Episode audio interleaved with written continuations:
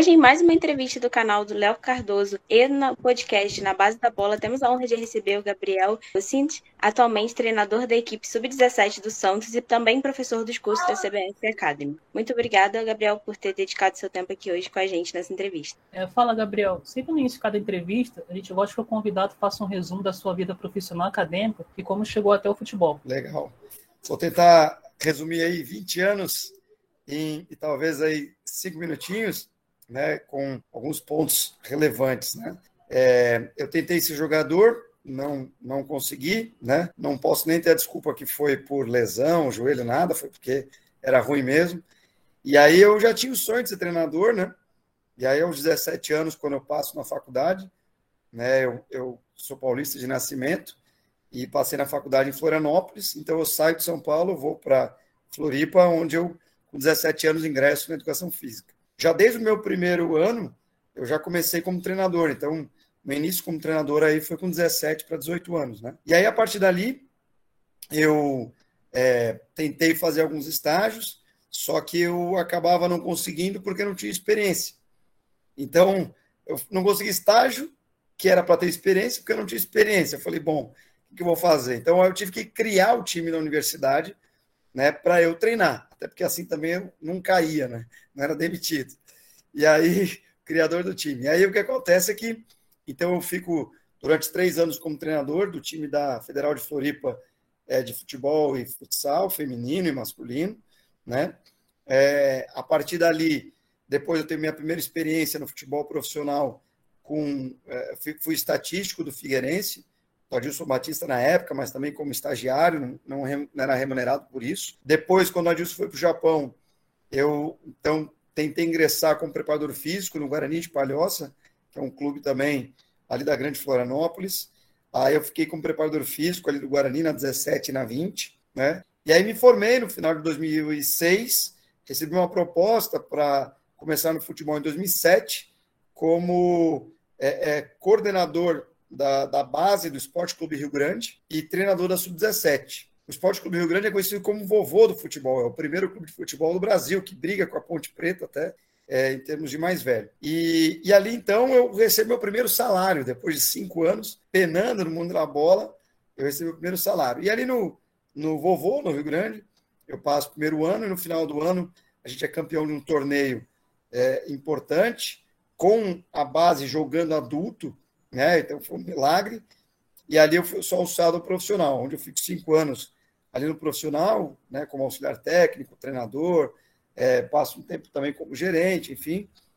E aí, em 2011, ao ser demitido, eu vou trabalhar numa empresa chamada Macro, que é uma empresa de atletas na divisa de, do Paraná com Santa Catarina.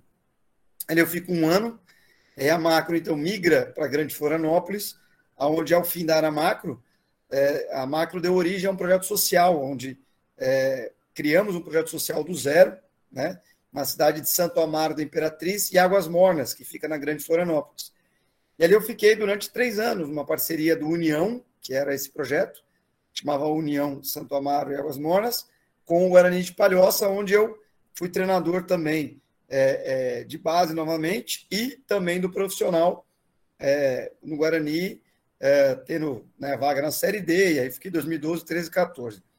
Final de 2014 e 15, eu recebi uma proposta para ir para Dinamarca, aonde eu treinei um sub-20. E fiquei ali, então, uma, um tempo né, é, na Dinamarca.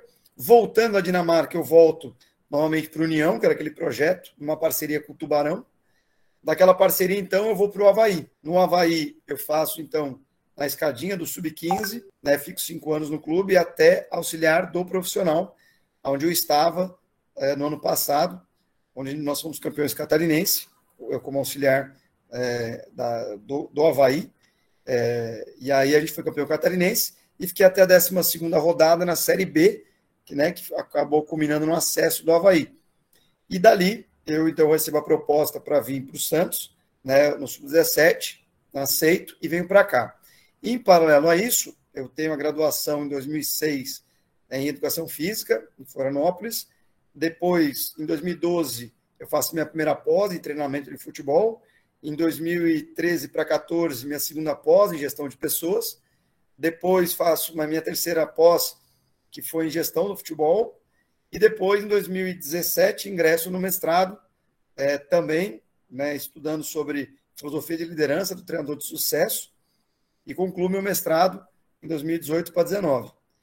Em paralelo a isso, também eu tinha um projeto pessoal que era uma vez ou duas por ano, visitar um clube, passar é, uma semana nesse clube e fazer alguns relatórios.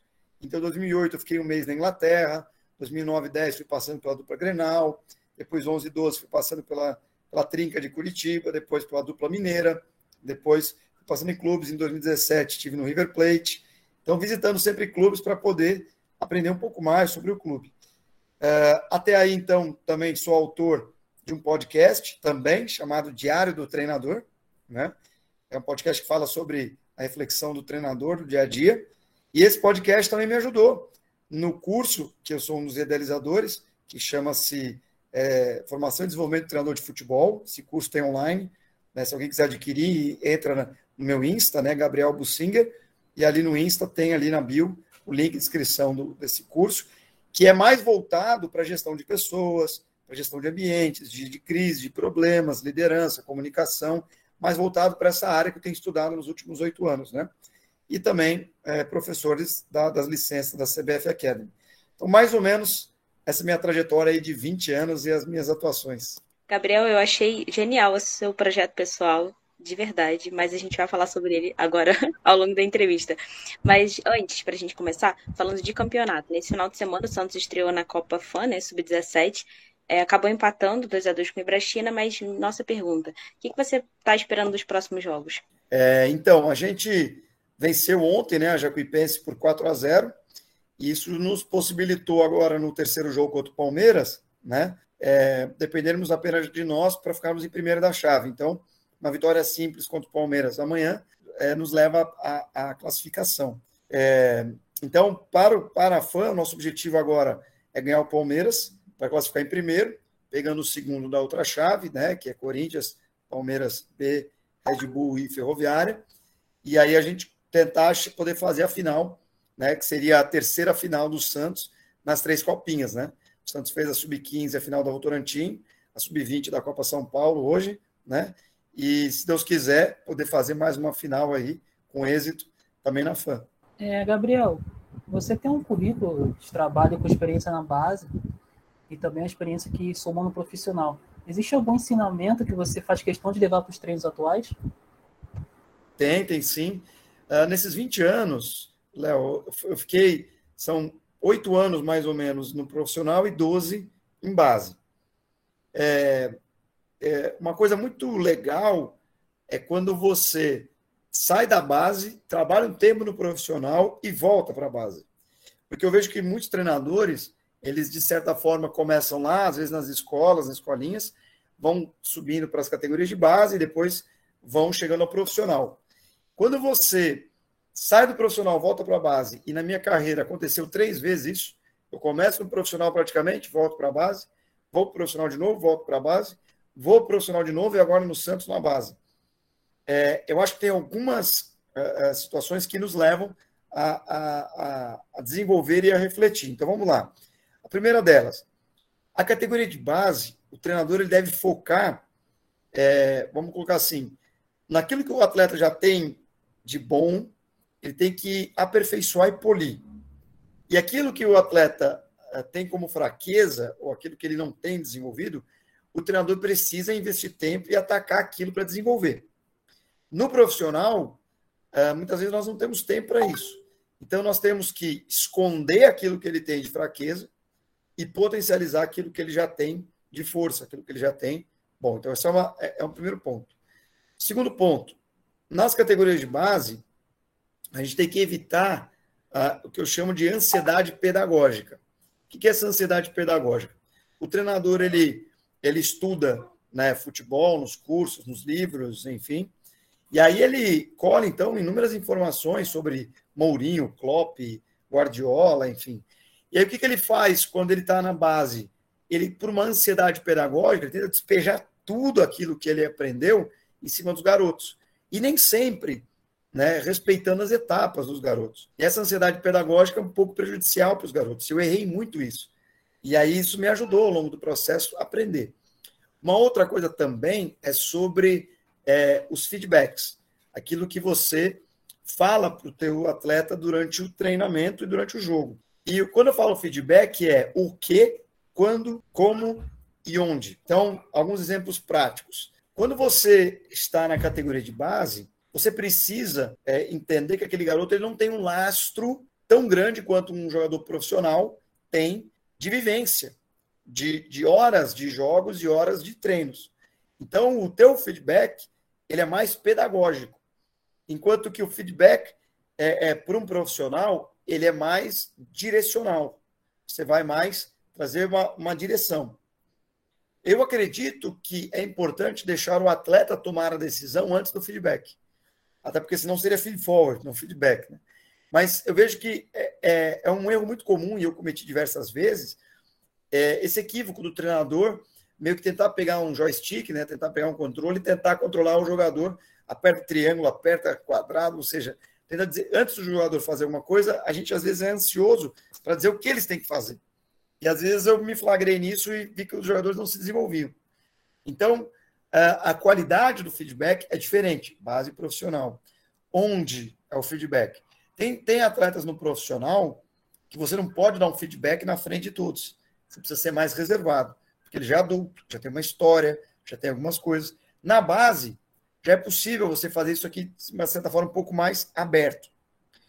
Uh, Para concluir, né, é, eu, eu, eu, tenho uma, uma, é, é uma metáfora que eu uso para ficar mais fácil de entender as seguintes etapas da base. O, quando o garoto está no sub-15 e o treinador chega e fala assim: vai lá enfia a cabeça nessa parede. O garoto do sub-15, ele nem te pergunta, ele simplesmente vai lá e enfia a cabeça na parede. O treinador falou, eu faço. O, o jogador do 17, você fala, enfia a cabeça nessa parede. O do 17, ele pensa, ixi, vai doer. Mas ele vai lá e faz, porque ele é um garoto de 17 anos, ele enfia a cabeça na parede.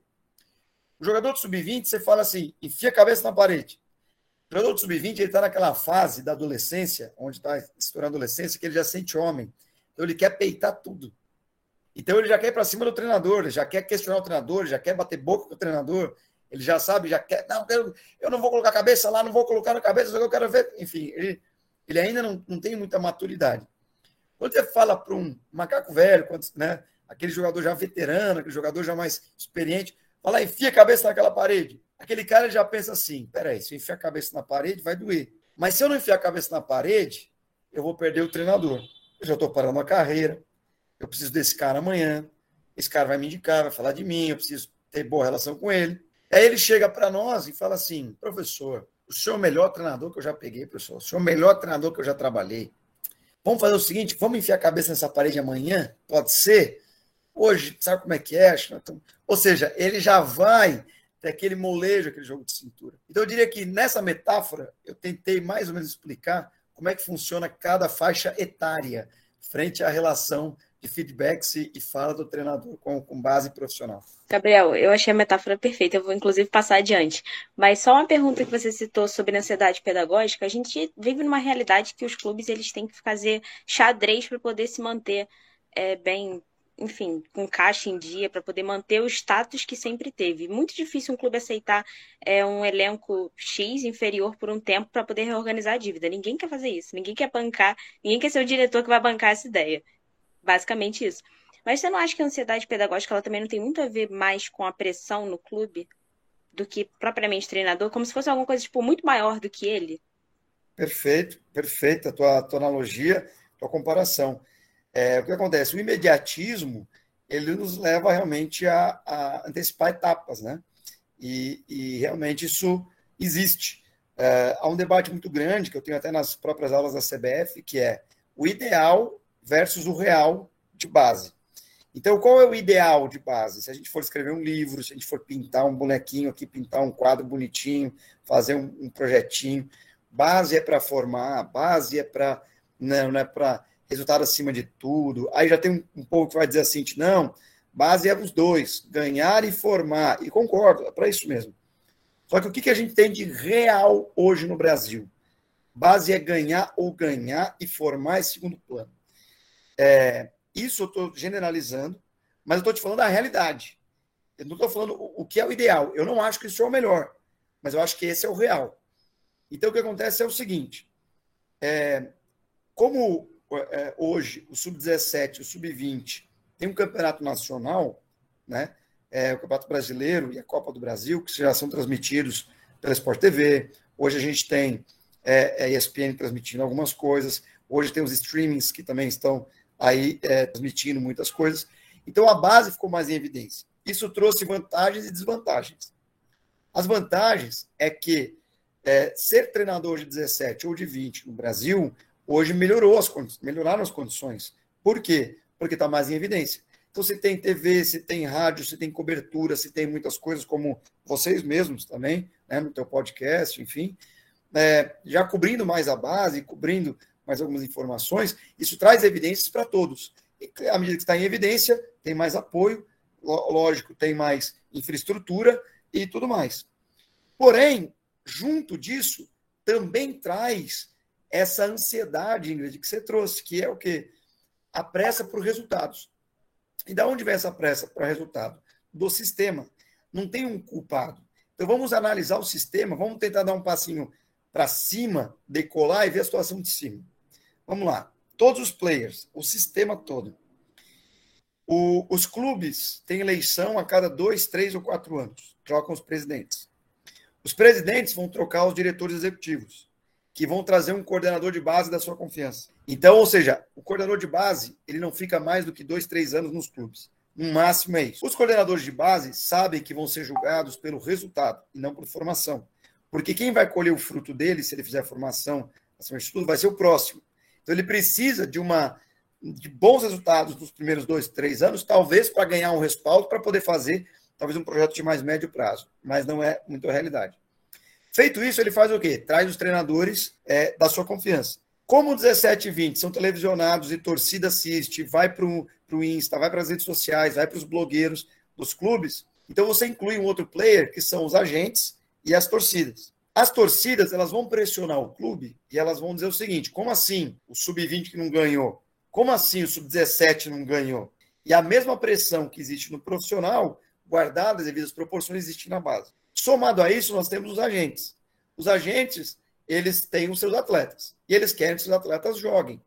Então, se o seu atleta não jogar, o que ele faz? Ele procura um clube outro e diz: Olha, o meu atleta está infeliz, não está jogando lá, ele quer sair do clube, ele está lá, e ele vai para outro clube. Com isso, nós treinadores vamos sendo cada vez mais, o mercado vai nos dando a seguinte resposta: ou você ganha, ou você sai. No caso do profissional, você sai em três, quatro jogos, se você não ganhar. Na base, você sai em seis meses a um ano. Então, o que difere é a proporção. Mas, quando você vai para a base, o treinador entende. Com isso, as escolhas que o treinador vai fazendo, elas, chegando agora à tua colocação, Ingrid, levam essa ansiedade pedagógica. Então, às vezes, os clubes fazem escolhas de atletas mais maturados, ou às vezes os clubes fazem escolhas mais políticas, ou seja, eu vou deixar esse jogador aqui para que eu também possa manter mais o meu emprego, o meu cargo. Às vezes os clubes vão fazendo mais é, escolhas é, mediante algumas pressões de alguns agentes que têm jogadores, por exemplo, no profissional, e para manter no profissional tem que manter no 17 ou no 20, etc. Os treinadores também não têm grandes salários, então eles precisam complementar a renda. Quando eu digo treinadores, entende comissão técnica também, né? De uma certa forma. Então, esse ambiente quem é que vai pagar o pato no final de tudo isso? O próprio atleta e o jogo. Porque nós vamos oferecendo para o atleta uma formação deficitária e nós vamos oferecendo para o jogo um jogo também não tão elaborado e não tão bom. Temos melhorado? Sim. Os jogos de base melhoraram? Sim. Os jogos profissionais estão melhorando? Sim. A nossa formação está melhorando? Acho que sim também. Mas eu acho que ela poderia estar melhor. Eu acho que a gente poderia formar melhor. E, e, e, acaba que os atletas são formados no Brasil de uma maneira muito mais incidental e inconsciente do que consciente. Ou seja, ele sobrevive ao sistema e não é algo mais formal. Ele sai de um clube, vai no outro, ele vai entendendo os recados, os agentes vão entendendo algumas coisas, o atleta, os clubes, os dirigentes, é, to, os, todos os players, cada um vai sobrevivendo ao sistema, ao invés de você ter as etapas respeitadas. E aí eu acho que com isso né, a gente acaba realmente é, tendo alguns atrasos ou antecipando algumas etapas em termos de formação no Brasil. Já que você citou Brasil e tem a passagem na Dinamarca, eu vou aproveitar e fazer uma pergunta já diretamente a isso. E, enfim, eu concordo e assino embaixo de tudo que você falou e trouxe luz ao assunto de uma maneira perfeita. A gente já entrevistou aqui alguns é, técnicos e também de outras pessoas que com passagens em outros países, mas você é o primeiro contato que a gente tem com alguém que passou pelo futebol da Dinamarca. Minha pergunta, né, que, enfim, a gente sabe que tem a troca cultural, ela sempre gera impacto positivo e até mesmo às vezes na nossa maneira de encarar o futebol. Como foi essa experiência para você em relação a olhar o futebol lá? É, primeiro, eu sei que a curiosidade de muitos colegas é como eu fui parar lá. E aí é legal essa história, porque eu fui fazer um curso em 2014 na Arena Grêmio, curso que o Márcio Correia fez, e tinha um palestrante da Dinamarca, e quando acabou a palestra, eu cheguei para ele e falei assim, se você me der casa e comida, eu dou um jeito de chegar na Dinamarca e trabalho para ti um ano de graça, sem você me pagar nada. Eu falei para ele, eu tenho o sonho de trabalhar na Europa e quero ir para lá. Três, quatro meses depois, ele me liga e falou, Gabriel, abriu uma vaga aqui, é, né, você foi muito proativo, enfim, foi muito solícito, então se você estiver interessado, a vaga é tua. Precisa falar inglês, ter dupla cidadania e ter experiência. Eu falei, olha, só não tenho dupla cidadania. Ele falou, então vem para cá, a gente tenta tirar depois, enfim. E então eu realizei um sonho que era trabalhar na Europa. É, a experiência na Dinamarca, ela foi assim sensacional, para quebrar alguns paradigmas em mim. O primeiro deles foi sobre é, é, é, sociedade. É, muitas coisas na sociedade são diferentes, tua forma de lidar, e que você não para para pensar. Dá um exemplo bem esdrúxulo, assim. É, eu fui tomar um café com o cara que me contratou no primeiro dia, e aí no final ele falou assim, Gabriel, quanto você acha que deu essa conta? Eu chutei ali, talvez ali, vamos colocar, trazendo em reais, né? Eu falei, ah, 30 reais, 40 reais? Ele chegou e falou 300 reais. O quê? Dois cafés, dois croissants e um docinho, 300 reais? Ele falou, exato. Só que eu não estou pagando a comida. Nós estamos pagando o garçom, nós estamos pagando atendente, nós estamos pagando a faxineira, nós estamos pagando todos. Ele falou assim, por isso que aqui não tem desigualdade social. Então, com esse exemplo, estou trazendo coisas que quebram. No, no, mercado, os preços são parecidos, mas não tem desigualdade social. Então, assim, é, isso se transfere para todos os segmentos da sociedade. Vamos agora para o futebol. Eu termino meu primeiro treino, eu vou recolher os disquinhos e os cones, enfim, como o treinador faz no Brasil. Então, né, o, o boss lá, o manager, me ataca e diz: O que, que você está fazendo? Eu falei, Olha, eu estou recolhendo material. Ele, não, esse é o momento, um dos mais importantes do treino. Os atletas estão te esperando ali para você dar feedbacks individuais para eles, sobre o treino deles. Aí eu, tá ok? Né? Então, tá bom. Aí eu fui até eles. Então, eles recolhem e você começa a falar: olha, no treino de hoje você foi, fez isso, fez isso, tem que melhorar isso. E eles querem isso. Nas preleções, eu dei minha preleção geral e ia para o jogo. O cara me chamou e falou: olha, vem cá, você tem que dar metas individuais para os atletas. Os atletas têm que saber o que eles vão fazer. Quantos cruzamentos, quantos chutes, quantos passos, quantos... eles têm que saber quantas marcações. Eu falei: opa, tá ok, vamos entendendo. Mais um exemplo. É, e aí, um, exemplo agora trazendo a sardinha para algumas coisas boas do Brasil.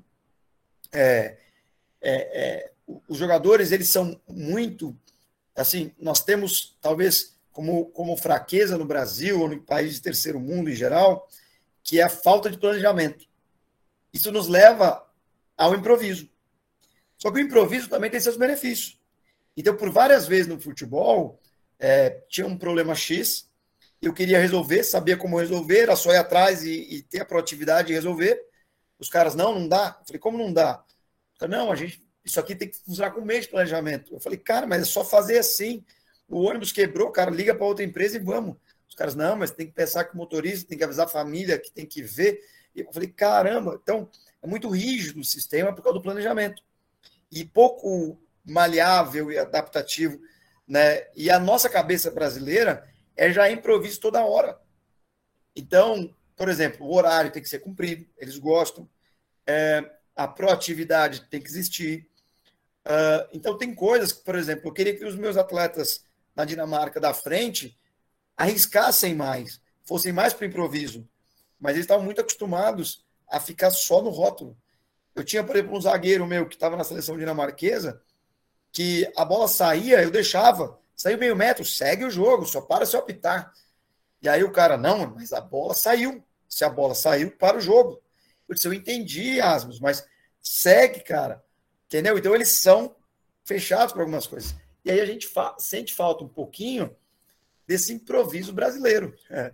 Então, é, tem seus prós e contras. Mas, trazendo algumas coisas também de planejamento lá, a Dinamarca, é, lá nos idos de 2003, 2004, eles começaram um planejamento que foi o seguinte: é, eles falaram assim, o, futebol dinamarquês estava em baixa, eles tinham tido aquela geração no final da década de 80 lá, Dinamáquina, né, os irmãos Laudrup, enfim, e eles precisam retomar isso. Então eles começam falando o seguinte: não temos quantidade, mas vamos ter qualidade. Então eles assim, vamos pegar os jogadores e vamos começar com trabalhos de um contra um, dois contra dois, três contra três. Então tem campeonatos no país todo em, em quadrinhas sintéticas menores de três para três. Olha que legal. Eu estou jogando três contra três. O Santos contra o Projeto Social X. Se o Santos abrir três gols de vantagem, eles colocam quatro jogadores. Se o Santos abrir mais três gols de vantagem, eles colocam cinco jogadores. Para ter o um nivelamento. Para que não tenha dropout, ou seja, desistência, por causa de goleadas, para formar mais atletas. Enfim, então eles fizeram todo um planejamento lá, desde 3 contra 3, 4 contra 4, 5 contra 5, desde o sub-5, sub-7, sub-9, que foram ajudando no país. E isso desenvolveu. A Dinamarca tem 11 divisões. Não existe futebol amador na Dinamarca. Então, você tem 11 divisões que recebem dinheiro, a primeira divisão, a segunda divisão e parte da terceira. Parte da terceira para a quarta, quinta, sexta, até décima primeira divisão, não recebe, é amador, mas está dentro de uma divisão. Então, por exemplo, quem joga a décima divisão não treina, só joga final de semana. Quem joga a sexta divisão treina terça e quinta noite e joga final de semana. Vocês entenderam como é que é o regime? Então é mais ou menos assim. E o país é pequeno, você atravessa ele rápido, enfim. Então tem uma liga. Então acho que com isso eu consegui talvez trazer algumas particularidades da Dinamarca em comparação ao Brasil, né? Foi, foi, conseguiu explicar muito bem como é que funciona e as diferenças. É, ainda em relação à cobrança e cultura aqui no Brasil, o Santos é conhecido pela excelência na formação de base, né? E é sempre criada uma expectativa em cima dos jogadores da equipe no dia a dia dentro do Santos, existe essa cobrança por manter essa excelência na formação? Ou isso é mais algo da torcida ou da mídia em cima do, do clube? Eu acho que a mídia a torcida influenciam o clube a ponto do clube também ter essa cobrança. Né? Então, assim, é, vamos dar um exemplo. Se alguém achou uma pepita de ouro em determinado buraco em algum lugar, é aquela coisa, onde tem fumaça, tem fogo. Então, é, muita gente vai querer ir para lá, que nem Serra Pelada acharam lá alguma, algumas partes de ouro, opa, um monte de gente se jogou para lá, né? Foi para lá para tentar achar, deve ter mais. Então, do Santos sempre se espera o novo raio, como eles dizem aqui, né? O novo Neymar, o novo Robinho, né? O, o novo né, jogador diferente. Eu acho que essa expectativa, ela, apesar da cobrança, ela é saudável e ela é, ela é benéfica, porque a imprensa já especula, é, os empresários também, nós treinadores também. E o Santos ele acaba sendo um ambiente muito fértil, porque o Santos, em, geral, ele oportuniza. É, talvez porque financeiramente o clube nos últimos anos, é, talvez nos últimos 20 anos, não conseguiu ter um, um equilíbrio ou uma saúde financeira muito boa. Isso não só o Santos, mas em geral os clubes que não dispõem de saúde financeira tão boa, botam e oportunizam a base. A maioria dos clubes é assim, né? Tem dinheiro, então não precisa botar base, contrata no mercado. Não tem dinheiro, oportuniza a base. Então o Santos, como muitas vezes acaba financeiramente não tendo um equilíbrio, agora o Rueda tem feito uma, uma gestão excelente financeira, mas não tendo esse equilíbrio, tem que recorrer à base. E o garoto vem e resolve. E aí, novamente, aparece o novo garoto. Então, esse ano não foi diferente, esse último ano, né? O time estava brigando na, na, zona de rebaixamento e, novamente, a, a, garotada resolveu. No jogo contra o Flamengo, nós ganhamos 1 a 0 lá no Maracanã, né? Do, do, e terminamos com seis jogadores sub-20. Só que, em compensação, Léo Ingrid, uma coisa interessante é que é, nós, treinadores, sofremos. Por quê? Porque eu vou jogar o Campeonato 17 brasileiro e o paulista, mas os meus melhores jogadores não estão comigo. Estão no sub-20 ou no profissional. O sub-20 não joga os melhores jogadores, estão tudo no profissional. e nós temos pressão por resultado. Então você tem que dar resultado, só que sem os melhores jogadores. E pouca gente vê o trabalho do treinador. No Brasil, nós temos uma cultura que é o talento brota, o talento aparece. Então, se o talento aparece, por que, que eu vou capacitar os treinadores? Por que, que eu vou investir nas comissões técnicas? É uma cultura no Brasil, né? Então, é, é, no Santos, também a cultura é muito forte em cima dos atletas, mas nós treinadores sofremos. E sofremos muitas vezes porque a gente tem que ganhar, só que os melhores jogadores não estão com a gente. E, e a pergunta é: será que vão enxergar o meu trabalho de formação? E infelizmente no Brasil não tem isso. No Brasil não se enxerga assim: olha, esse treinador desenvolve os atletas, potencializa os indivíduos. Não, esse treinador ganha ou perde. Se ele ganha, vamos subir de categoria. Se ele ganha, vamos, vamos contratar. Se ele perde, ele não serve. Ainda que você tente melhorar os atletas. Então a gente precisa transformar essa cultura. Entra um pouquinho, como a Ingrid falou, nessa ansiedade para os resultados, né? Mas voltando e concluindo a tua pergunta, né? Eu acho que assim, esse ambiente facilita, aí o talento aparece, tem que recorrer à base e à expectativa. O garoto sente, ele sente a vontade quando ele sobe, a torcida apoia, a imprensa cobre, o garoto sente-se livre, o garoto sente-se, é, é, é, de certa forma, é, tipo, opa, é minha oportunidade, vão aproveitar. Os empresários trazem atletas porque também percebem que aqui se oportuniza, né? E aí esse ambiente fértil vai surgindo para o potencial do, do, do talento e para que esse raio aconteça aqui no Santos. Gabriel, é, até dentro desse assunto, qual a sua opinião em relação ao porquê os clubes só olham para a base quando estão em condições financeiras ruins? Porque o Flamengo em 2019 ele foi campeão brasileiro, Libertadores também, sem ninguém da base, né, no time titular. Eu acho que você foi muito feliz, Ingrid, quando você falou sobre esse mediatismo no profissional, né? Que é o seguinte: uh, um clube de futebol ele é estatutário, então uh, eu posso pegar o clube com 200 milhões de dívida, eu posso entregar o clube com 500 milhões de dívida e, e eu não presto conta, eu vou embora. Tiveram diversas tentativas, fair play financeiro, projetos de leis, a própria Caixa tentou criar formas dos clubes para pagarem a própria Caixa, mas infelizmente no Brasil as coisas não são sérias. Então os clubes não são punidos, as dívidas acontecem. Vou dar um exemplo bobo aqui, Ingrid.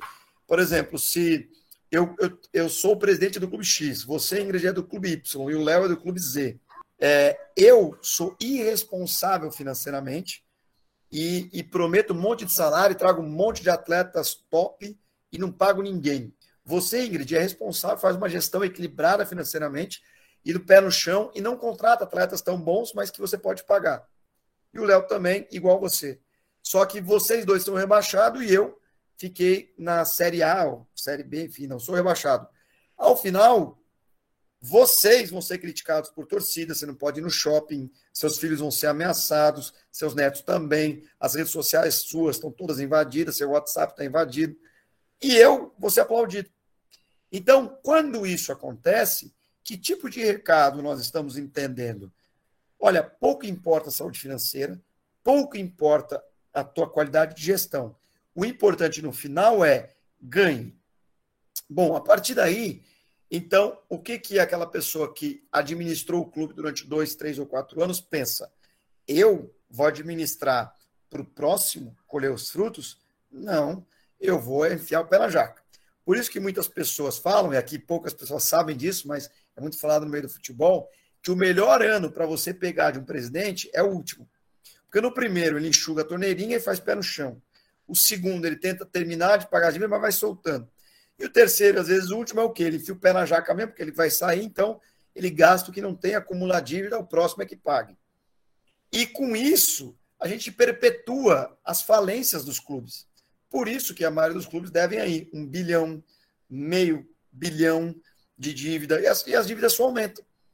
Porém, o que está acontecendo agora na contramão esse processo. E a gente tem os cases, como o Flamengo, né, que você citou aí, o Bandeira de Melo, que enxugou a torneirinha, fez. Só que não adianta, Ingrid, só ter uma boa gestão. Você tem que ter uma boa gestão seguida da outra. E isso entra um pouco ao acaso, porque é, é, se um construiu um castelinho bonitinho, o outro foi lá e arruinou, já era. Então, quando você tem duas boas gestões, ou três, o clube começa a ter uma saúde financeira. E hoje, o que, que facilitou a boa gestão, Ingrid? As premiações dos campeonatos estão muito boas. Antes era só cota televisiva. Então hoje um time que investe em jogador, investe em treinador, investe em tecnologia, ele acaba de uma certa forma, como tem ligas bem estruturadas e tal, na Série A, ele tem 40 milhões de cota televisiva, ele vai tendo na Copa do Brasil praticamente um ou dois milhões a cada jogo que ele avança, a cada fase que ele avança. Se ele consegue avançar na Libertadores, ele tem 40, 50 milhões é, é, a mais no seu orçamento. Se ele começa a avançar na Sul-Americana também. Se você tem boas vendas de atletas, você também tem mecanismo de solidariedade que vai acumulativo às vendas. Se você começa a ter um patrimônio, e os clubes do Rio demoraram a compreender isso, os clubes paulistas e outros já realizaram antes, enquanto os clubes do Rio valorizavam o seguinte: traz o medalhão para ser meu testa de ferro na minha gestão. Outros clubes pensaram: vou investir em CT, vou investir em base, vou investir em outras tecnologias. E aí alguns clubes patinaram. E aí muitos clubes hoje ainda vivem da sorte do acaso. Do tipo, se cair, estamos lascados. E se subir, é a salvação. Então, os clubes acabam não tendo um planejamento. Vamos dar o um exemplo do Mirassol vendeu um atleta, ganhou 2 milhões, investiu no CT, tem um CT. E tem inúmeros clubes aí que ganham bilhões em vendas de atletas e não tem um CT, entendeu? Porque os gastos vão para muitos atletas. Uma das coisas que eu colocaria como solução é se você pegar hoje os clubes e você pegar e enxugar os atletas sub-17, sub-20, sub-23 e profissional que recebem do clube e não tem 5 ou 10 minutos jogados no seu profissional, ou na sua respectiva categoria, e você tirar esses jogadores, eu arrisco a dizer que você economiza na, na ordem de 100 a 500 mil reais por mês, muitas vezes. Você pode bater um milhão economizado, às vezes, por mês com essa situação. E esse dinheiro vai ser, obviamente, empregado né, na capacitação de, de, de, de, de profissionais, enfim. É, e poucos clubes pensam nisso. Né? Enfim, eu acho que hoje, Ingrid, está sendo apontado já um caminho feliz. Hoje nós temos o valuation, que é, é, é a, avaliação, de marcas dos clubes, a internacionalização de marcas, treinadores estrangeiros que vêm e potencializam o seu nome para o exterior. Hoje nós temos as cotas televisivas, não mais nacionais, mas globais. Então, hoje, quando você começa a exportar é, o seu campeonato para fora, como a Premier League, que é vista por China e Índia, praticamente metade da população mundial, você já potencializa demais o teu mercado, e aí vem marcas, vem outros mais, aí a máquina gira, você contrata melhores jogadores, mais gente quer assistir, o futebol fica melhor, o gramado fica melhor, o estádio é melhor, a base é melhor, e, e a máquina gira.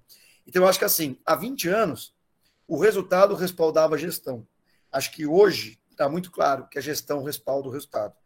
E que já abriu já um pescoço, um corpo de vantagem, aí talvez alguns clubes no Brasil, aí talvez alguns cases que estão aí no top 5 do Brasil, já abriram um pescoço de vantagem.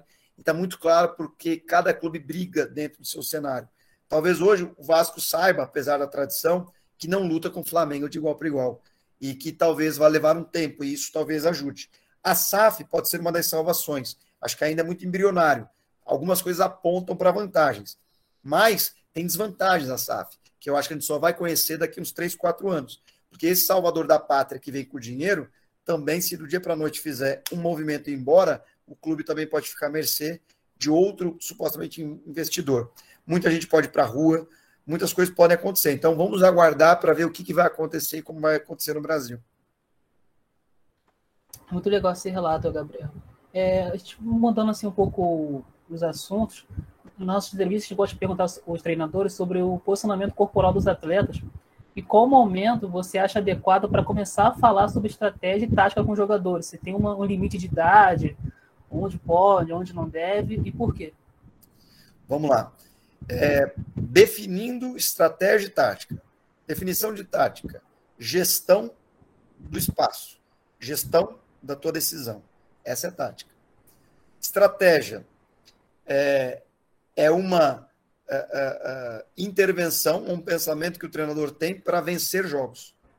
Então, cada jogo tem uma estratégia, cada batalha tem uma estratégia.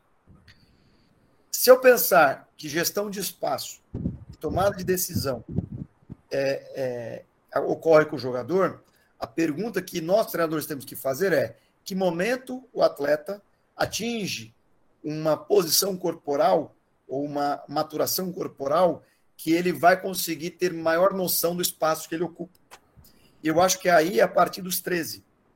Porque até os 13, ele ainda não deu estirão, então ele ainda é pequeno, as dimensões do campo não são tão reais. Quando ele tem o estirão, ele ainda está se adaptando. Então, eu diria o seguinte: é, talvez, é, eu não acho que tem que ser assim, 0 e 100. Eu acho que tem que predominar. Então, eu acho que nessas categorias iniciais, 5, 7, 8, mais ou menos, tem que predominar realmente o divertimento e o prazer. Uh, existe outro estágio de desenvolvimento, de Piaget, Vygotsky e outros pensadores, que vão nos dizer que a criança, dessa fase dos 5 aos 8, é a fase onde ela tem que iniciar um processo de socialização, onde o eu dela é muito forte, onde ela acabou de sair de casa e ela começa a descobrir que os pais dela não são a única sociedade dela.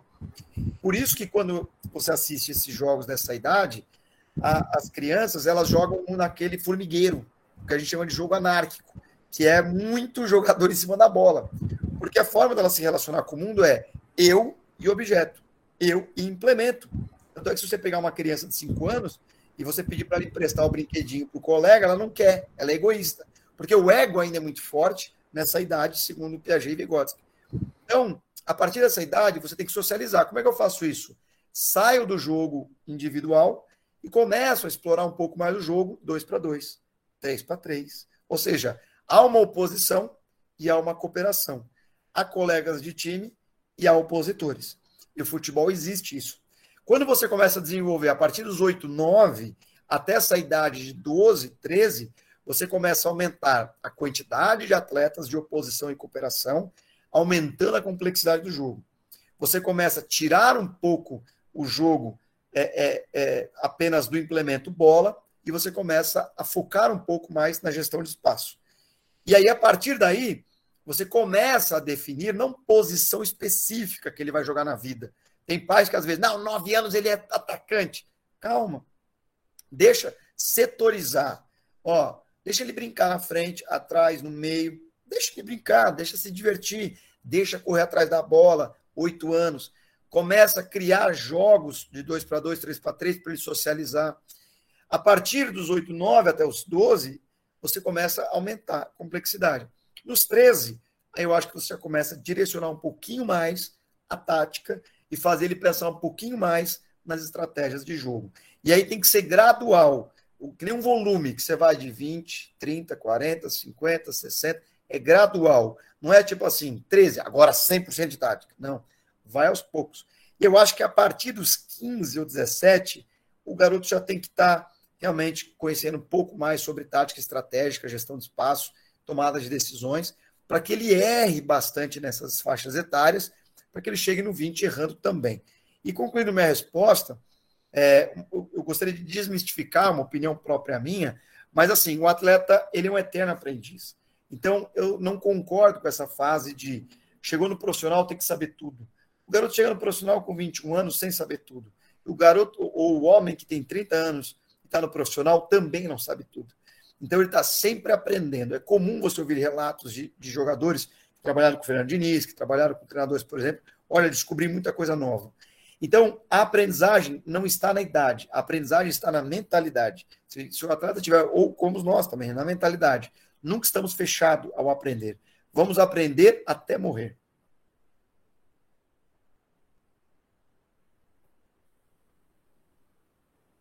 Gabriel, é, falando sobre é, experiências, até uma, enfim, das coisas que você provavelmente já falou.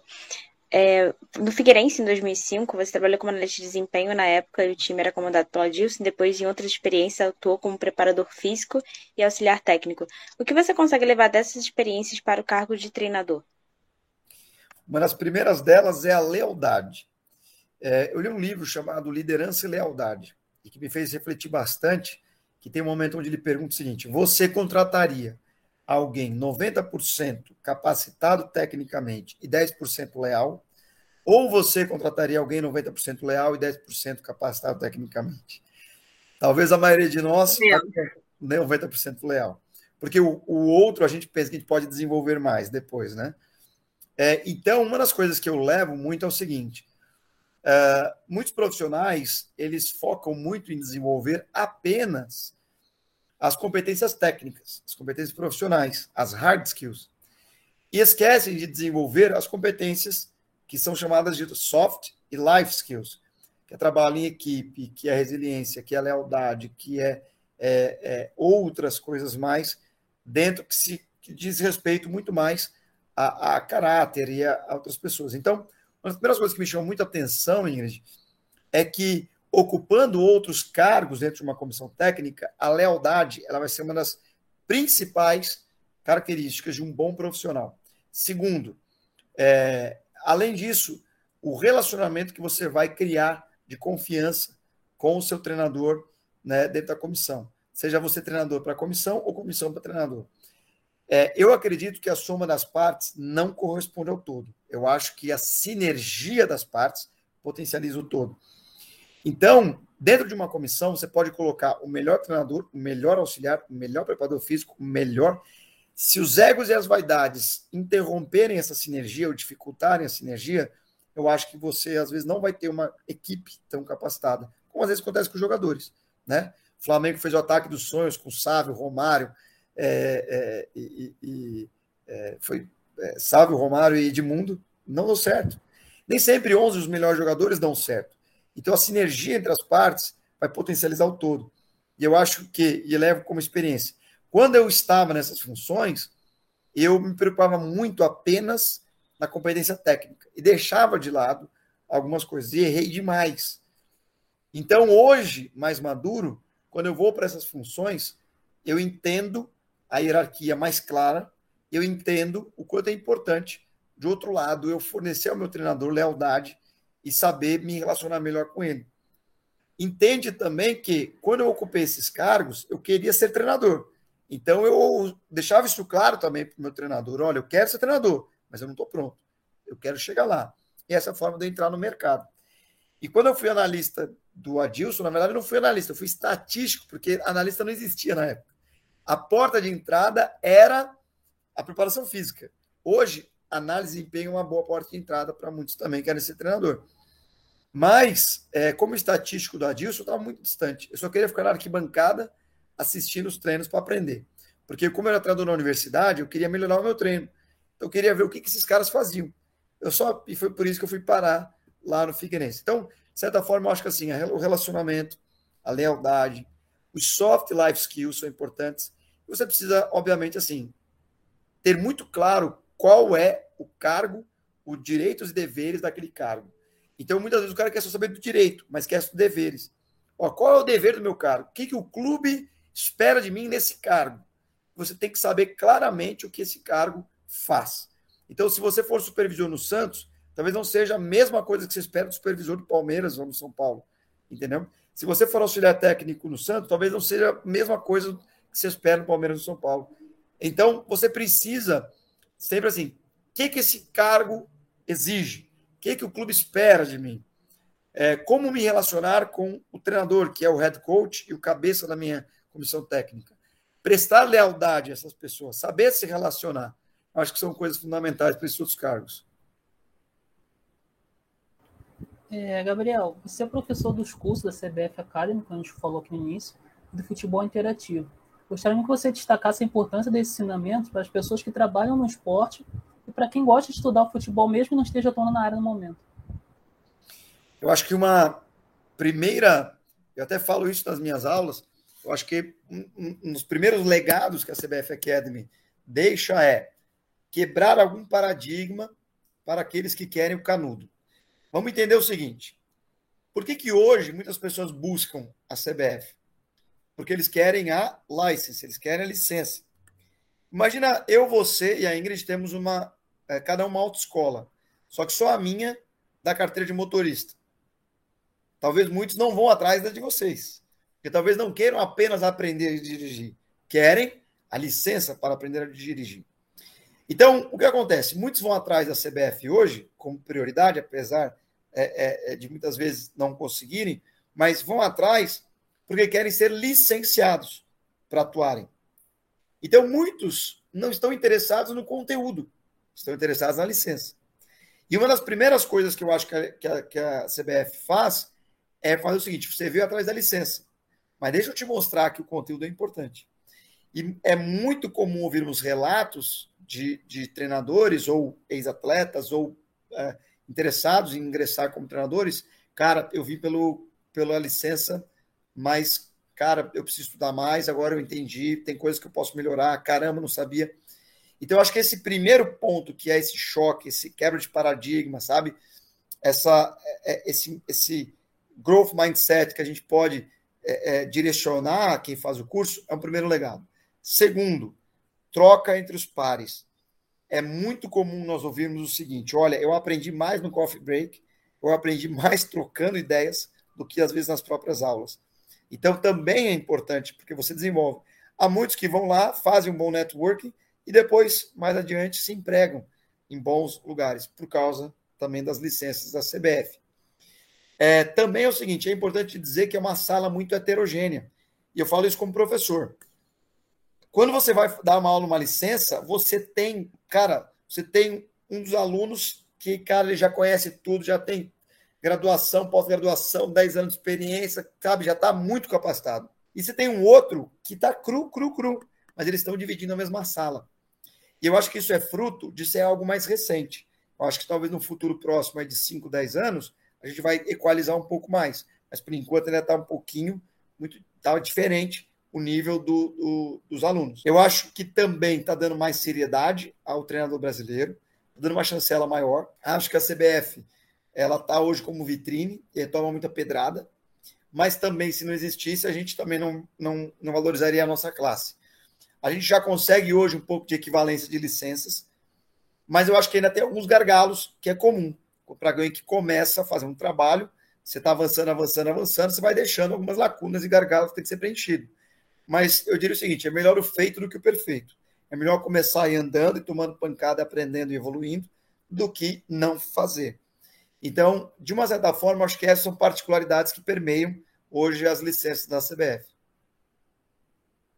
Gabriel, uma das coisas também que está bem democratizado, digamos assim, porque muita gente tem acesso, está falando sobre a análise tática, né? principalmente a mídia. Agora está dando uma atenção que antes a gente não via, pelo menos era uma coisa muito é, pontual e a gente até sabia quem eram as pessoas que falavam sobre. Agora está cada vez mais avançando, páginas que falam sobre o assunto e etc. Você acredita que isso é uma mudança no panorama do futebol brasileiro ou ainda não dá para dizer que crava uma mudança? É, sim, acho que é uma mudança, sim, acho que temos evoluído. É, é, quando os segmentos, e eu estou falando agora a imprensa, eu estou falando os agentes, eu estou falando os próprios atletas, estou falando os treinadores, estou falando né, é, os gestores, quando todos compreendem mais sobre a tática e o jogo, a gente distancia um pouco daquela conversa do boteco que é saudável e que é importante. Mas que não pode ser ali o que vai fazer tomar a decisão dentro de um clube de futebol. Então, quando você é profissional, a conversa do boteco, ela vai chegar no teu ouvido, mas ela não pode influenciar a tua tomada de decisão. Você tem, como profissional, conhecer processos, saber por que se ganha, saber por que se perde, entender de processos e caminhar nesses processos e deixar para a paixão do torcedor ou para a paixão do boteco os debates de lado. Acho que é salutar e acho que quem é profissional também tem que dar um pulinho no boteco para conversar. Então, quando a gente tem a democratização do conhecimento, e a pandemia acelerou muito isso, a gente permite a todos nós uma equalização de línguas e uma equidade de conhecimento. Porque quando é, é, o jornalista que avalia o nosso trabalho não dispõe de um, né, de um esclarecimento maior do que aquilo que a gente está fazendo, ele não pode avaliar o trabalho. Mas também não é responsabilidade só dele. Eu também preciso ajudá-lo a emancipar. Mas também, por outro lado, é importante, quando eu, treinador, me proponho a entender um pouquinho mais como é que funciona o jogo da imprensa, o jogo da coletiva de imprensa e outras coisas mais, para que eu também me prepare. É importante também o torcedor estar perto de mim. Eu quero estar perto dos, dos torcedores. É importante que os players estejam juntos. Então, quanto maior o conhecimento de todos, a gente não precisa ter medo de debater com os diferentes. A gente precisa democratizar o conhecimento para que a gente emancipe quem ainda tem os olhos muito vendados, para que a gente possa evoluir de uma maneira geral. Eu acho assim, é, talvez o que eu vou falar possa soar um pouco como contraditório com o momento que a gente vive. Mas eu sinto que o senso comum acha que no Brasil nós regredimos, talvez nos últimos 20 anos. E eu discordo. Eu acho que nós evoluímos. Quando a gente para para pensar, vamos lá, temos as, as três estrelas até a década de 70. Ok. Passou década de set... é, o, o, o tricampeonato. Que títulos o Brasil teve? De 71 a 88, o Brasil praticamente não ganhou nada. Mas o Brasil produziu duas seleções brilhantes, 82 e 86. Não se discute. É uma das melhores, românticas e uma das melhores que vimos nas mãos do Tele. Porém, quando a partir de 88 começa a vir alguns resultados, pan-americanos, começa a vir é, é, é, é Copas Américas, vem os mundiais de 94, 2002, vem a final do Mundial em 98. A gente então vai para o topo do nosso futebol. Quando a gente vence 2002 e aí a gente chega agora em 2022, 20 anos depois, a gente fala, não vencemos mais Copa do Mundo, mas eu pergunto, nós fomos eliminados em primeiras fases de Copa do Mundo? Não. O mínimo foram quartas de final, se me falha a memória, me ajuda aí, quartas de final. Batemos algumas semis. É, Copas Américas, estamos ganhando a maioria. Eliminatórias, estamos ganhando a maioria. Títulos de Copa das Confederações, ganhamos duas. Olimpíadas, ganhamos duas. É, talvez frente à Europa, a Europa talvez está crescendo mais do que a gente.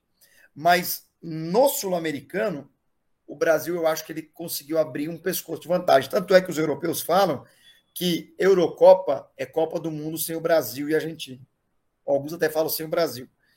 Então, assim, acho que nós estamos evoluindo. Acho que nós evoluímos, todos os segmentos, todos, todos, todos. Acho que a democratização facilitou esse, isso aí. Acho que é benéfico o conhecimento. Acho que a vinda do estrangeiro é boa também. Tem o um lado ruim para nós, per perdemos nosso emprego? Tem.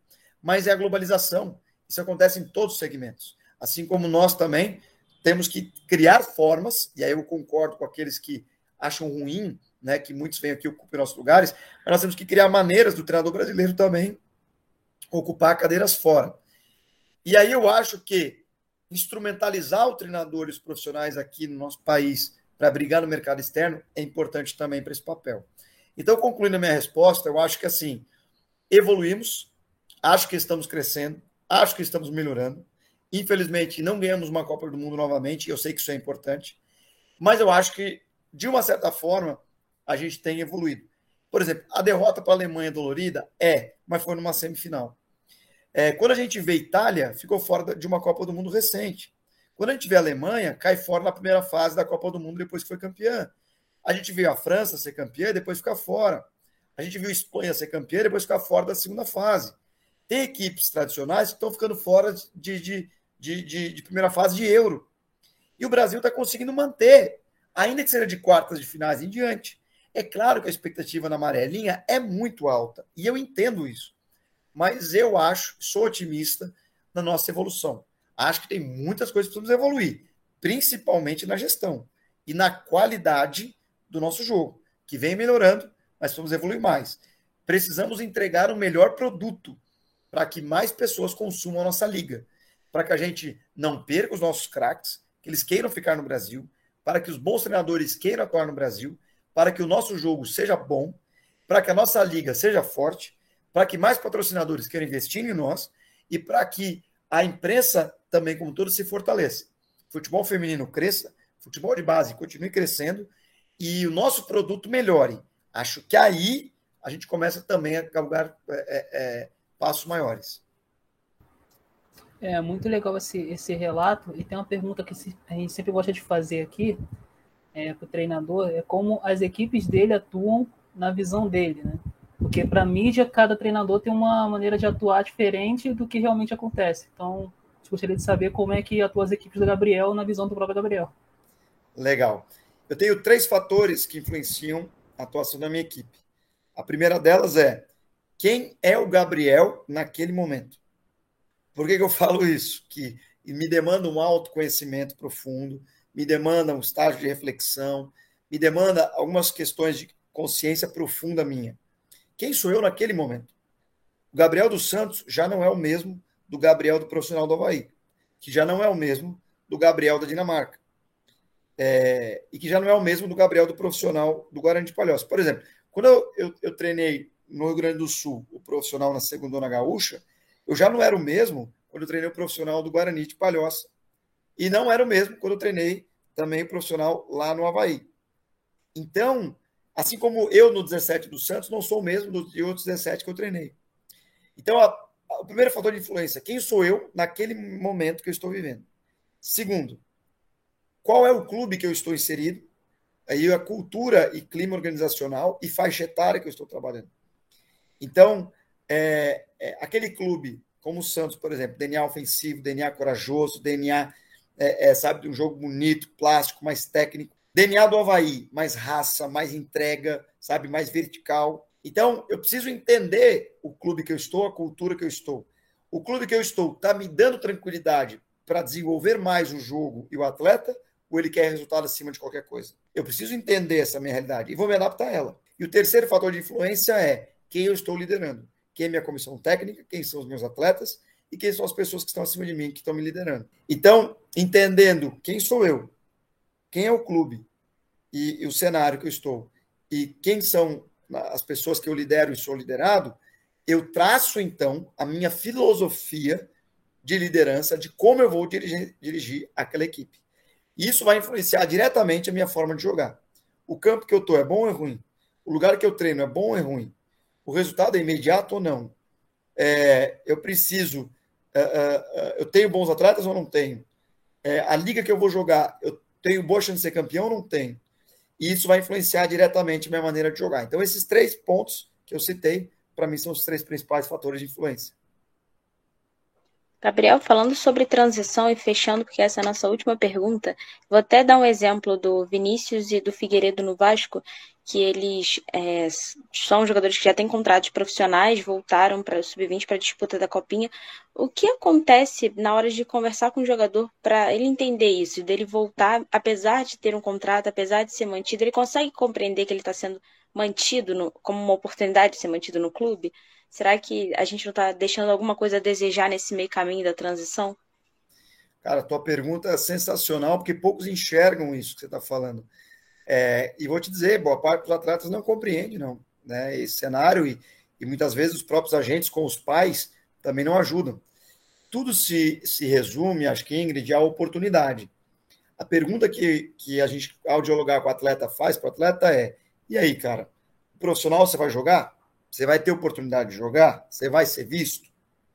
Quando o atleta entende assim, pô, eu não estou jogando, eu quero jogar. O profissional não vai me absorver e eu no profissional vou ficar no banco ou fora do banco.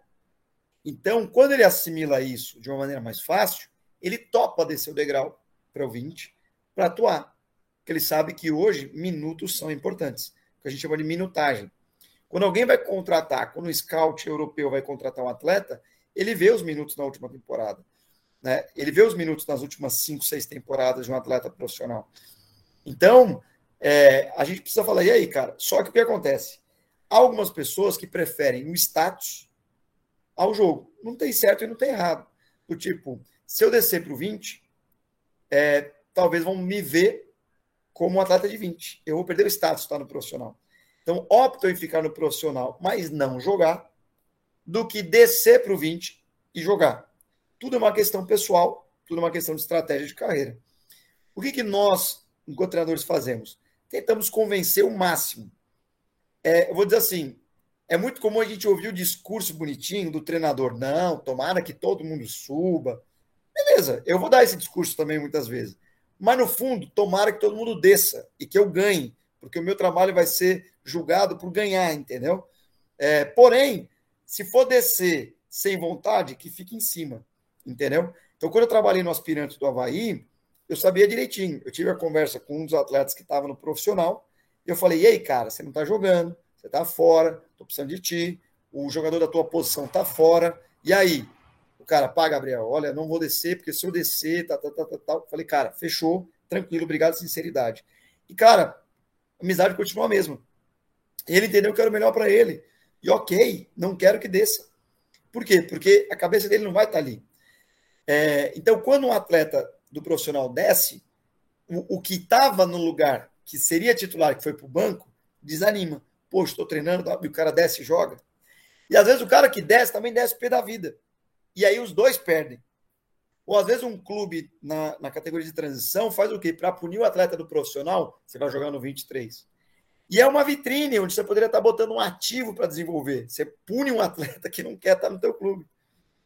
Então é muito importante esse diálogo, não só com o atleta, com o empresário também, com os pais também, com o atleta. A cabeça tem que estar boa. O atleta, ele se resume à parte mental. A parte mental do atleta, ela é muito mais importante do que todo o resto. Porque as questões técnicas, táticas, comportamentais, é, é, é, físicas, estão todas ligadas à parte mental. Eu conversei com um atleta que estava desanimado no profissional do Havaí, ele estava ganhando peso, ele estava desanimado, ele não vinha jogando, é, tinha umas situações, estava, né, enfim. E eu puxei ele e comecei a conversar com eles, cara, tentar colocar gatilhos para ele. Falei, cara, assim, assim, assada lá. Ele foi animando, mentalmente melhorou, começou a emagrecer, começou a, a treinar mais forte, começou a, a, né, depois começou a entregar e, e, a carreira dele fluiu. Alguns compreendem, outros não compreendem. Então, vai muito do, da conversa, vai também assim, às vezes nós estamos no clube conversamos, mas o agente discorda. Às vezes o agente conversa e nós é que atrapalhamos o atleta. E, é, às vezes são nós, nós e os agentes conversamos, mas o pai atrapalha, a mãe. Então, assim, é todo mundo conversando e a parte mental é o que manda no atleta. Gabriel, achei perfeito. É, achei perfeito todas as suas colocações, Léo. Acabei te atropelando para poder elogiar. Porque a gente está chegando ao fim da entrevista, né? E realmente várias, várias situações compartilhadas que me fizeram até repensar assim, algumas maneiras que a gente encara o futebol de base. De verdade. A gente pelo menos eu estava até comentando ontem com o Léo, eu acompanho desde meus 14 anos futebol de base. Eu sempre Legal. gostei muito, tipo, viciado em categoria de base, sem um porquê muito específico, mas acompanhei e, enfim, é, acompanho todos os jogos possíveis da Copinha a ponto de assistir mais de um ao mesmo tempo. É, é nesse nível. Mas, assim, a gente tem essa, essa vontade, essa mania, então, sério, muito obrigada por estar aqui com a gente e fica a nossa última pergunta que é barra uma colocação. Eu sei que no começo você já citou alguns livros, séries, mas se você tiver alguma indicação de livro, série, filme, que você gosta de acompanhar, que você acha que trouxe luz à sua carreira e quiser indicar, esse é o momento. Também pode falar já o seu Instagram, de novo, né? Como você falou lá no começo. Claro. É, Para o pessoal lembrar meu sobrenome fácil, tá? É cantor de ônibus, Bus Singer, tudo junto. Então é Gabriel Bus Singer, tudo junto. B-U-S-S-I, então é tipo como se escreve, cantor de ônibus. É, então, Ingrid, o que, que eu aproveito assim? Eu, eu, eu, no início da minha carreira, eu, eu tinha uma prática que era a seguinte: eu ia para bibliotecas e livrarias, chegava lá, selecionava uns 10, 12 livros, sentava e ficava três a quatro horas sentado aqui, ó, folheando e lendo. E aquele livro que me chamasse mais eu levava, mas eu ficava ali, adquirindo muito conhecimento, escrevendo do lado, e ficava ali. Às vezes não, né, não investia tanto para comprar livros, não tinha tanta condição, mas entendeu que fazia isso. E, e o que, que eu ia atrás? Das questões técnicas só, sabe? Tática, técnica e tal, tal, tal. Quando eu vou para o profissional no Rio Grande do Sul e fico cinco anos ali, eu tenho muita dificuldade no vestiário. É, e eu começo a perguntar para várias pessoas, assim, treinadores, e eu falava, cara, eu sempre fui muito curioso para aquilo que eu, que eu gosto. Eu gosto de jogar xadrez, eu gosto de estudar xadrez. Eu gosto de, sei lá, jogar futebol, eu gosto de estudar futebol, entendeu? Tudo que eu gosto de fazer, eu gosto de estudar para melhorar minha prática, sabe? Não para dizer que eu estou lendo, dizer que faz. Então, assim, tudo que afeta a minha prática. E, e eu perguntava muitos treinadores, cara, o que, que o treinador precisa para ele ter sucesso, para ele ser top? E a maioria dos treinadores falava gestão de pessoas, gestão de vestiário. E ele não fazia sentido para mim, porque eu ia para cursos de treinadores, eu era rato de curso, e só tinha campo, treino, método, campo, treino, método, tática, técnica. Mas como é que aprende esse negócio de gestão de pessoas, gestão de vestiário? Se todo mundo está na prática, me diz que isso aqui é o mais determinante. Por quê? E para mim soava como uma contradição. Por isso que eu fui fazer uma pós-gestão de pessoas, pós-gestão do futebol, mestrado em filosofia de liderança do treinador, né, de sucesso, porque eu falei, cara, quando é que eu aprendo? Então, cara, eu bebi muita fonte. E aí, com isso, é que eu quero trazer aqui algumas indicações que vão além desses livros mais tradicionais, Guardiola, Klopp, Mourinho, Tática, tal, Pirâmide Invertida e tal, tal, tal. Então, assim, vamos lá. É, tem um, um, um, um, livro que foi um dos que mais me influenciou, chamado Como Fazer Amigo e Influenciar Pessoas, Dale Kenninger. Esse é um livro que todos têm que ler, é um best-seller que todos têm que ler. Isso influencia a forma da gente lidar com as pessoas. Então, esse é um. Tem um outro é, é, é, livro que também é muito legal, que chama As 21 Leis Irrefutáveis da Liderança, Josh, é, do, do, do ai, é, John, é, John Maxwell, acho que é isso aí. que vai falar cases, cases, case do alpinista, case do carinha que dirigiu errado uma embarcação, de, assim, sabe? Que me ajudou muito também a pensar sobre liderança. Recomendo também, tem um, um, um livro do, do Brett Bartolomeu, tem o 1 e o 2, tem um capa amarelo e um capa verde, que é, é Conscious. É a arte do buy-in. Buy-in é aquela expressão do poker que é o paguei para ver, que é o, sabe, tipo, assim, comprar ideia. Então, assim, é, fa como fazer para os outros comprarem as suas ideias? E um treinador, para ter sucesso, os outros têm que comprar a ideia dele. Tem que ser um bom vendedor de ideias e que as pessoas comprem, senão ele não vai conseguir dirigir um vestiário e dirigir pessoas para ele. Então, é, Bert Bartolomeu, Conscious Code. Um outro livro que eu também é, é, é, recomendo é, dentro dessa, dessa aí é o Sun Tzu, Arte da Guerra, ajuda demais. Liderança do, do, é, do, do Ancelotti, liderança também do, do Mourinho, liderança do. Ai, fugiu agora. É, que é do Manchester United agora, lá, do, do Alex Ferguson. É. Eu, eu, diria o seguinte: é, esses tipos de livro que eu estou citando, a maioria deles não são de tática, mas são coisas que vão influenciar a vida de um treinador. Vamos para séries. Para mim, a melhor série é aquela Playbook que tem na Netflix. É, quem quiser, nos meus podcasts. Eu falo dela eu... direto com a Ingrid. É. O que, que eu faço mais séries? Só para vocês terem uma ideia, Ingrid. Eu assisto elas primeiro como telespectador. Na segunda, eu assisto ela como treinador refletindo. E na terceira, eu assisto a série fazendo apontamentos. Então, aquele documentário, por exemplo, é, do, Bob, é, do Bob Robinson, eu, cara, assisti já umas quatro vezes. O, o playbook eu assisti três vezes. Fiz apontamentos e gravei podcast sobre ele, para eu, aprender mais. É, essas séries All or Nothing, do, né, do Tudo ou Nada, que tem na, na, na, Amazon Prime também, assistam, impactam a vida de um treinador. É, é, essas séries, em geral, também de atletas, também ajudam a gente a pensar sobre o relacionamento e como vivencia um atleta e como são os bastidores das coisas.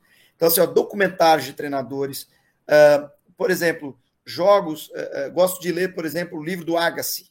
O livro do Agassi é um livro que ele vai falar sobre a mente de um tenista.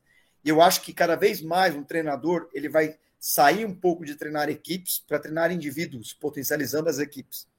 Então, sabe, o jogo interior do tênis, que é um livro, entendeu? Onde também o próprio Agassi, entender como é que funciona a cabeça de um tenista que disputa um esporte individual, vai te levar a, a dirigir melhor os seus atletas. Enfim, acho que é mais ou menos por aí. Tem bem mais aqui que eu poderia citar, tá? É, um que eu acho que eu não posso deixar de citar, que me impacta diretamente na minha prática é a Bíblia.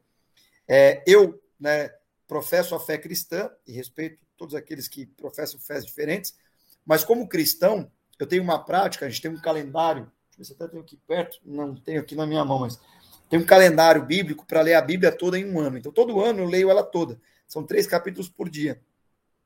E a Bíblia, ela é um livro que me ajuda muito na minha forma de pensar, na minha forma de ser. Por quê? Porque dentro da minha crença cristã, eu encaro Jesus como o melhor treinador que eu já vi, cara. O cara que pegou 12 caras que não eram promissores, que ninguém dava muito por eles, e o cara treina esses 12 tão bem que esses 12 chacoalharam o mundo, cara. E até hoje ele é conhecido aí, rachou o calendário no meio. Então, esse cara tem, pode, só pode ter coisas que ajudam a gente. Provérbios de Salomão tem várias coisas que nos ajudam nos dias de hoje. Você vai lendo as histórias, que a Bíblia ela tem histórias que é, que os caras tropeçam, pisam na bola, outras que o cara fez bem.